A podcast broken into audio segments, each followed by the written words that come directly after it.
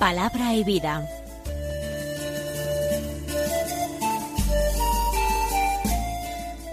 Con el padre Manuel Horta, desde Sevilla.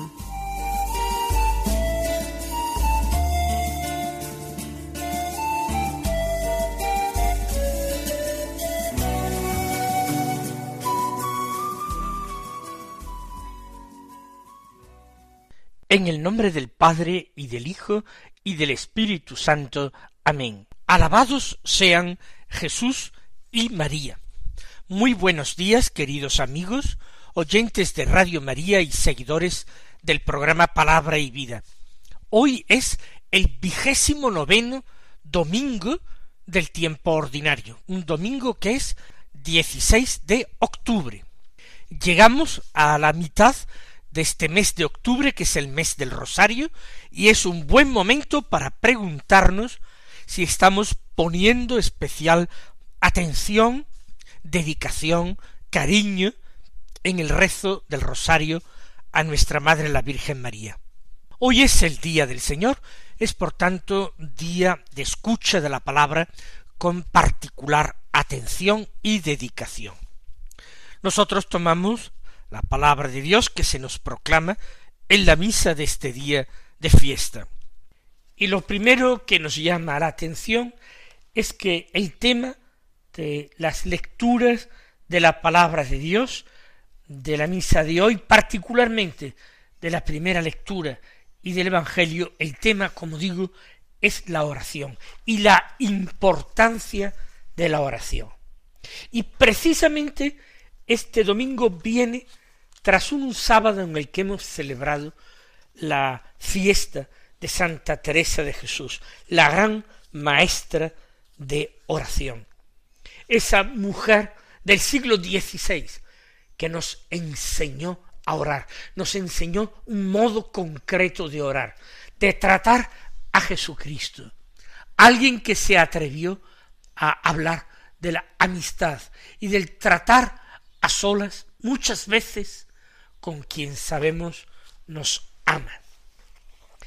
Tanto en la primera lectura que haremos, que es del libro del Éxodo, como en el Evangelio, que ya sabemos que es de San Lucas, Dios mismo, su palabra, nos está insistiendo en algo que es fundamental. Por una parte, en el libro del Éxodo se nos insiste en la importancia de la perseverancia en la oración, de no cejar en la oración, ni por el cansancio, ni por el desánimo, ni porque parezca que la oración no sirve para nada. Una oración en la que podemos y debemos buscar ayudas, ayudas materiales y ayudas personales, porque nuestros hermanos tienen que ayudarnos a perseverar en la oración. Santa Teresa de Jesús hablaba de hacerse espaldas, es decir, de apoyarse unos en otros para perseverar en la oración, para orar, para orar sin descanso. Y en el Evangelio de San Lucas, hablando sobre la oración, se habla también, en primer lugar, acerca de la importancia de orar, hasta el punto de que el Señor pone como comparación la insistencia que hace una pobre mujer viuda a un juez injusto, inicuo, que como no espera obtener ninguna ventaja material, no hace caso de esta mujer y no le hace justicia. Pero la insistencia de esta mujer, que no ceja de pedir justicia, hace que finalmente, no ya tanto por su sentido de la justicia, sino por librarse de la importunidad, termina haciendo justicia. Y evidentemente Dios no es así, pero Dios quiere que insistamos en la oración. Y la segunda carta, que es de San Pablo a Timoteo, nos invita a prestar fe a las enseñanzas de las sagradas escrituras, esa escritura que es inspirada por Dios y que nos enseña lo que debemos hacer, lo que podemos esperar y nos enseña igualmente cómo tenemos que amar. Vamos a empezar eh, como estamos haciendo normalmente por el Santo Evangelio que es de San Lucas, del capítulo 18, los primeros versículos, versículos 1 al 8, que dicen así. En aquel tiempo Jesús decía a sus discípulos una parábola para enseñarles que era necesario orar siempre sin desfallecer. Había un juez en una ciudad que ni temía a Dios ni le importaban los hombres. En aquella ciudad había una viuda que solía ir a decirle Hazme justicia frente a mi adversario. Por algún tiempo se estuvo negando, pero después se dijo a sí mismo Aunque ni temo a Dios ni me importan los hombres, como esta viuda me está molestando, le voy a hacer justicia, no sea que siga viniendo a cada momento a importunarme. Y el Señor añadió Fijaos en lo que dice el juez injusto. Pues Dios no hará justicia a sus elegidos, que claman ante él día y noche. ¿Les dará largas? Os digo que les hará justicia sin tardar. Pero cuando venga el Hijo del Hombre, ¿encontrará esta fe en la tierra? Jesús enseña a sus discípulos a orar, a orar continuamente, a orar siempre y sin desfallecer, sin desanimarse. Y cuenta la parábola del juez inicuo. No es que Jesús compare a Dios su Padre con un juez inicuo, ni muchísimo menos. Es para decirnos, sí, hasta entre los hombres y los hombres que son malos e injustos, van a ser atendidas las peticiones cuando son muy insistentes y perseverantes, y no por la bondad del corazón ni por un sentimiento de justicia, sino simplemente para librarse de la molestia, de la importunidad, del engorro, de la súplica continuada. Si esto es así entre los hombres malvados, y Dios, y Dios que nos ama entrañablemente como Padre, y nosotros que somos los elegidos, los amados, si nosotros suplicáramos, suplicáramos continuamente y suplicáramos según la voluntad de Dios, ¿acaso Él nos negaría algo? ¿Nos negaría lo bueno? ¿Nos negaría lo que fuera necesario y conveniente para nuestra vida? Esta es la convicción a la que el Señor quiere llevarnos. Este es el mensaje principal de las lecturas del día.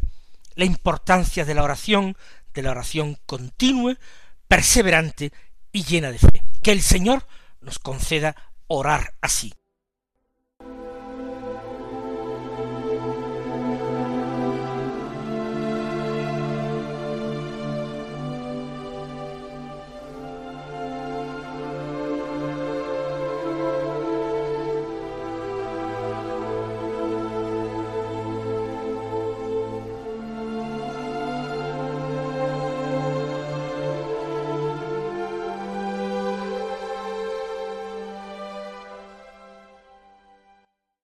Primera lectura es del libro del Éxodo, del capítulo 17, los versículos 8 al 13, que dicen así. En aquellos días Amalek vino y atacó a Israel en Refidín. Moisés dijo a Josué, escoge unos cuantos hombres, haz una salida y ataca a Amalek. Mañana yo estaré en pie en la cima del monte con el bastón de Dios en la mano. Hizo Josué lo que le decía Moisés y atacó a Amalek. Entretanto, Moisés, Aarón y Hur subían a la cima del monte. Mientras Moisés tenía en alto las manos, vencía a Israel, mientras las tenía bajadas, vencía a y como le pesaban los brazos, sus compañeros tomaron una piedra y se la pusieron debajo para que se sentase, mientras mientras Aarón y Hur le sostenían los brazos uno a cada lado. Así resistieron en alto sus brazos hasta la puesta del sol. Josué derrotó a Amalek y a su pueblo a filo de espada. El texto que hemos escuchado narra un hecho del Éxodo. Amalek, los amalecitas, son un pueblo con los que Israel habrá de enfrentarse antes de entrar a tomar posesión de la tierra prometida. Es un pueblo que vive al otro lado del Jordán, no es propiamente Canaán su morada, y un pueblo que va a plantear muchos problemas a Israel y durante la época de los jueces ya establecidos en Canaán van a tener eh, continuos enfrentamientos con los amalecitas. ¿Cómo reaccionan ante el ataque de los amalecitas? Moisés le dice a Josué, que era su hombre de confianza, escoge unos cuantos hombres, hace una salida y ataca a Amalek. Israel responde al ataque de Amalek con otro ataque. Pero Moisés le promete a Josué su intercesión ante Dios. No va un gran ejército a enfrentarse a Amalek. Le dice simplemente escoge unos cuantos hombres. Pero le promete yo estaré en pie en la cima del monte, con el bastón de Dios en la mano, un bastón que aseguraba signos y prodigios en favor del pueblo de Israel. Josué no discute, no discute en términos humanos, argumentando frente a Moisés si son pocos, si convendría llevar más. Es Dios quien lleva la iniciativa, es Dios quien plantea la batalla, y el hombre tiene que prestarle la obediencia de la fe. Josué dice lo Josué hace lo que le dice Moisés y ataca. Y Moisés sube al monte con su hermano Aarón y con Jur. Y allí Moisés ora a Dios con sus brazos extendidos, teniendo en alto las manos. Mientras se encontraba en esta posición de intercesión, de súplica intensa y atenta, vencía Israel. Pero si bajaba las manos, vencía Amalek. Es decir, la suerte de la batalla estaba totalmente en manos de Dios. Y no bastaba con que los israelitas desearan la victoria. Por supuesto que la deseaban, les iba en juego su futuro como pueblo. Tenían que suplicar esa victoria y suplicarla con esfuerzo.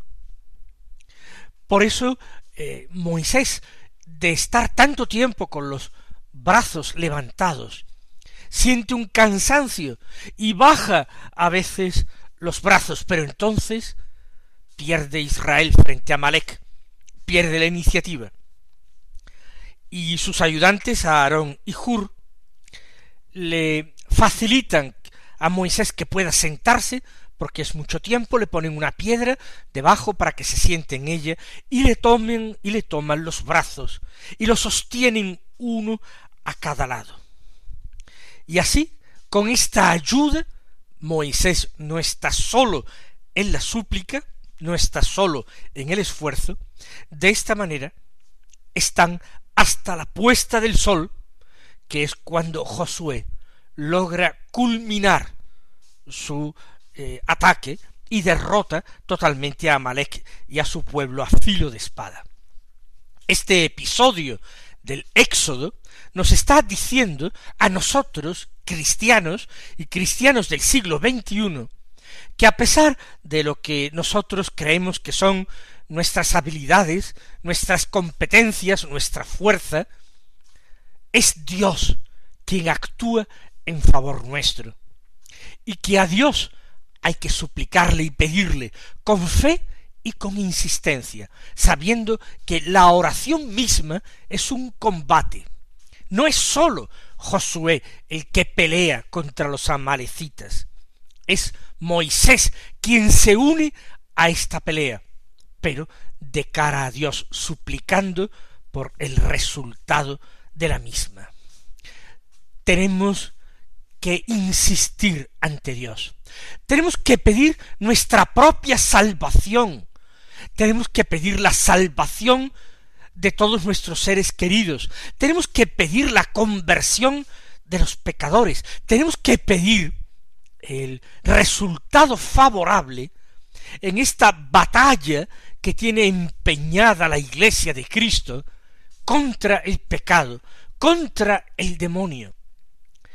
Porque la lucha sigue y es una lucha larga, mucho más larga que aquella batalla contra los amalecitas que duró hasta la puesta del sol.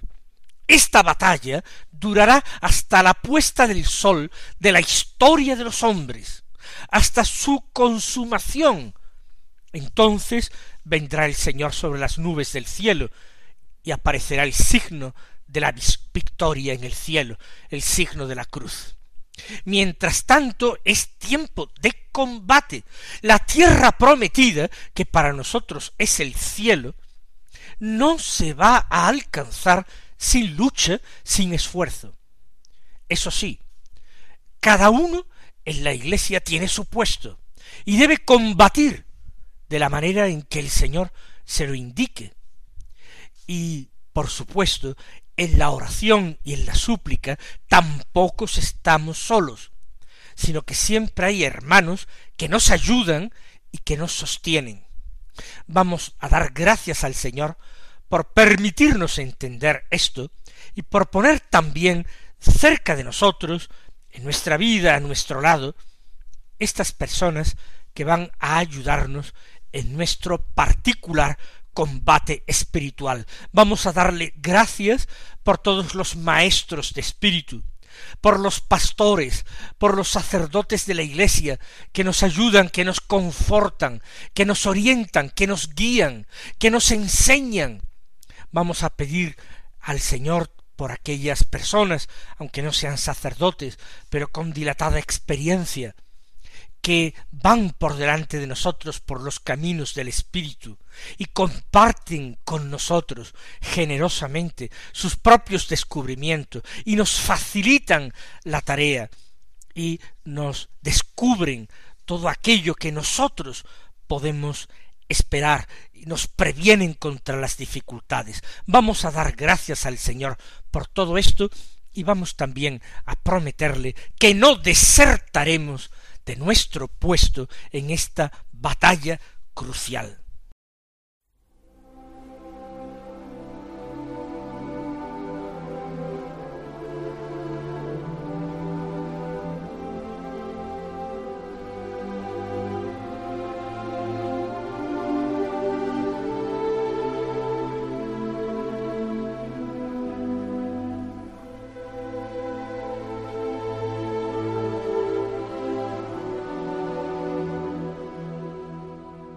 Segunda lectura de la misa es de la segunda carta del apóstol San Pablo a Timoteo, del capítulo trece, versículo catorce, hasta el capítulo cuarto, versículo segundo.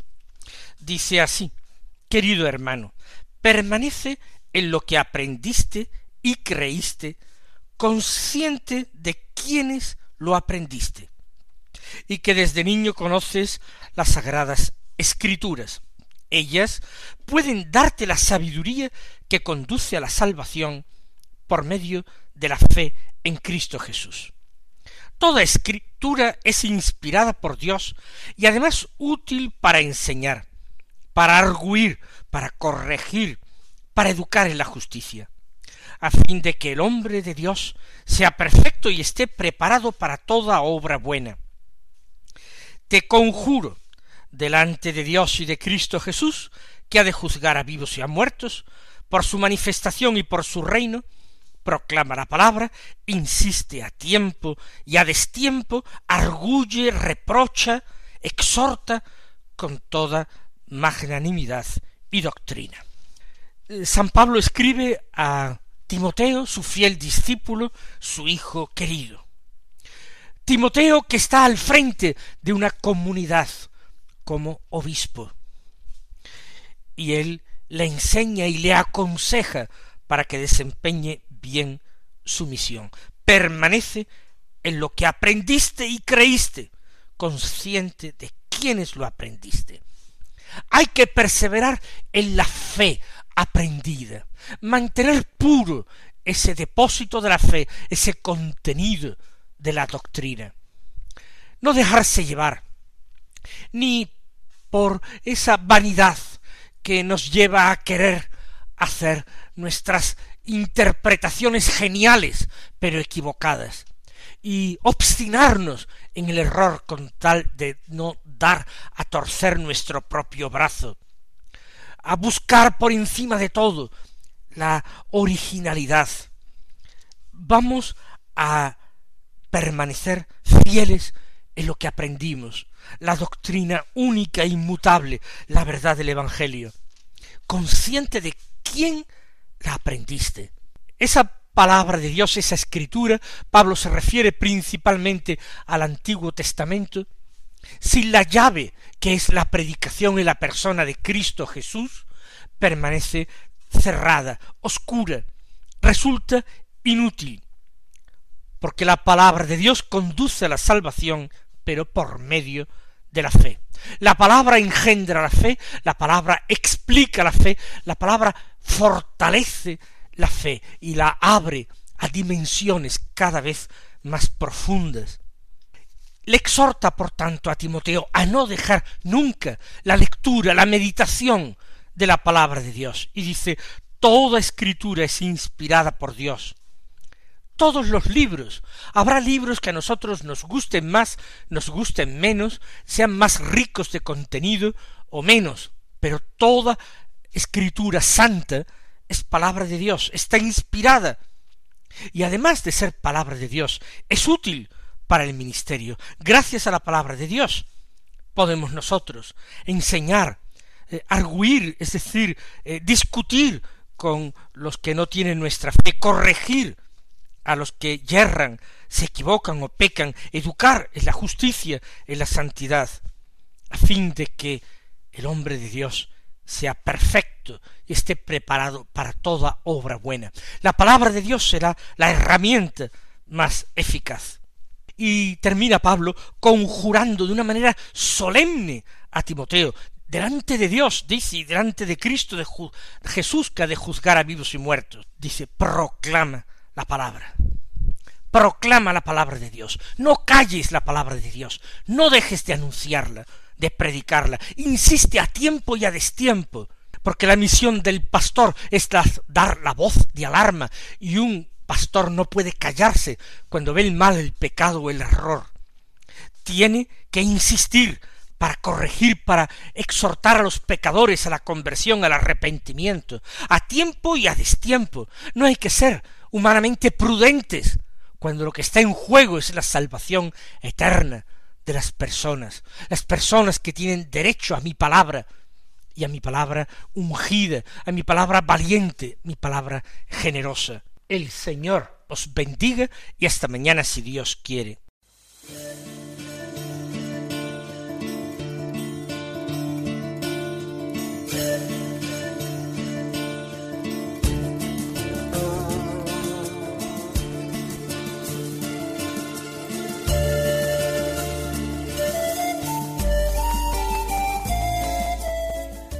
Concluye Palabra y Vida, un programa dirigido desde Sevilla por el Padre Manuel Horta.